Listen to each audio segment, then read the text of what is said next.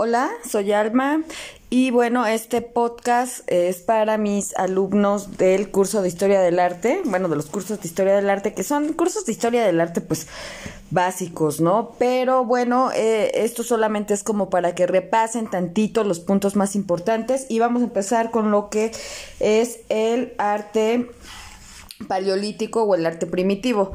Eh, no se ve mucho en, en algunas carreras de historia del arte, pero bueno, sí es importante. Y así en breve vamos a decir que se divide en lo que sería el arte rupestre y el arte mueble. El arte rupestre, pues es todo lo que está pintado o grabado, que es inmóvil en las rocas, en los afloramientos eh, rocosos, en, eh, dentro de, de estas, este, cuevas. Y el arte mueble es, eh, es muy pequeño, se transporta, eh, lo más representativo son estas Venus, las Venus adiposas, eh, que son estatuillas pequeñas de mujeres que eh, no tienen muchas veces no tienen cabeza simplemente tienen eh, hagan de cuenta como con figuras eh, geométricas de, de chinitos eh, no tienen rostro no tienen pies no tienen manos tienen sus atributos sexuales muy exagerados no se sabe para qué son. Hay muchas teorías en la historia eh, de, del arte de este, de este periodo, como lo que es el arte por el arte, el chamanismo, el totemismo, pero la verdad nada de eso está comprobado. Ustedes saben que todas estas fechas, todas estas teorías y sobre todo en la prehistoria, que es antes de la escritura, pues no se va a saber nunca con exactitud, ¿no? Ya desde 75 mil años antes de Cristo ya había... Eh, manifestaciones eh, pictográficas de este tipo pero bueno, digamos que eh, lo que nosotros conocemos eh, viene siendo de 30 o 38 mil más o menos a eh, 10 mil, ¿no? Por ahí. O algunos ponen 30 mil a 15 mil. Las fechas realmente en todo esto que les digo del arte paleolítico está, son muy variadas y hay que, la verdad, estar muy abiertos, muy abiertos, muchachos de la mente. O sea, no, no, no cerrarnos y, y casarnos con una fecha. Recuerden que en la historia todo va cambiando. Si se descubre algo, pues ya se fregó la cosa, ¿no? Entonces, bueno, son eh, eh, el arte paleolítico principalmente se es lo más importante o bueno lo, sí lo más importante apréndanse que se divide en dos que es rupestre que es todo lo que está pintado en las cuevas en, en los afloramientos rocosos pintado y grabado porque también lo grababan con buril. Estas pinturas se Miren, no son eh, precisamente policromadas porque para que sea policromado debe de tener más de tres colores. Pero bueno, algunas, en algunos casos sí hay. Los colores más usados, va, si ustedes lo van a ver, siempre van a ser colores rojos, amarillos, negro y blanco. Y se sacan de minerales, de minerales, el carbón, el carbón por ejemplo, es el, el negro. Eh, aglutinante no saben con exactitud.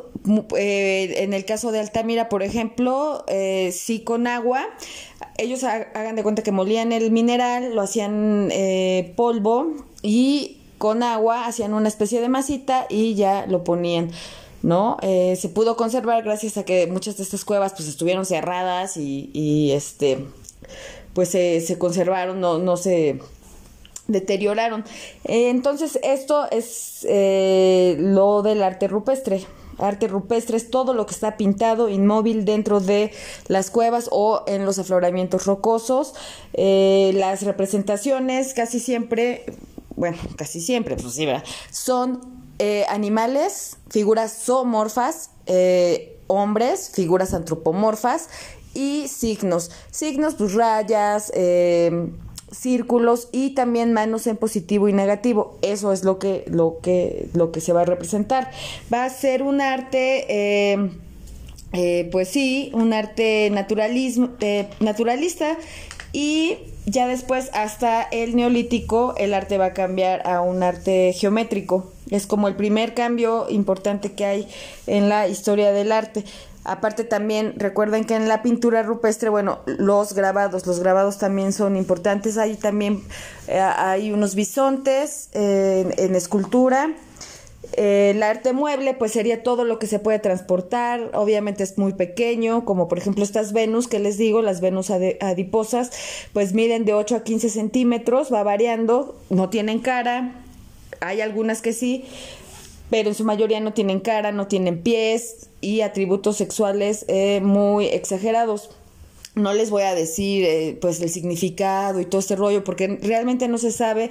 Eh, hay muchas teorías hay muchos este, especialistas que defienden sus posturas entre ellos siempre se están también peleando pero bueno eh, digamos que lo más representativo del arte mueble es estas Venus también hay propulsores lamparillas en fin no eh, algunos objetos de decoración eh, personal, flautas, hay muchas flautas también, pero a, digamos, a grandes rasgos, con estos pequeños eh, datos que se aprendan, digamos que es como lo más importante, que el arte del paleolítico, en algunos libros ustedes van a ver las fechas de 30.000 a 15.000 antes de Cristo, aunque ya hay manifestaciones del 75.000 años antes de Cristo.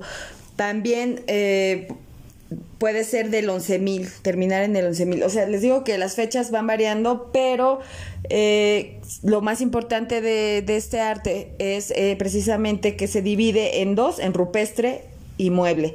Rupestre es el arte inmóvil que no se puede eh, mover, que son grabados, son pinturas, y el mueble es todo, todo aquel objeto que se puede mover, que son lamparillas, propulsores, flautas y las Venus, las que para muchos dicen que eran diosas de la fertilidad. Bueno, ya saben, hay muchas teorías, no se sabe, nada está este comprobado, pero bueno, eso es a grandes rasgos.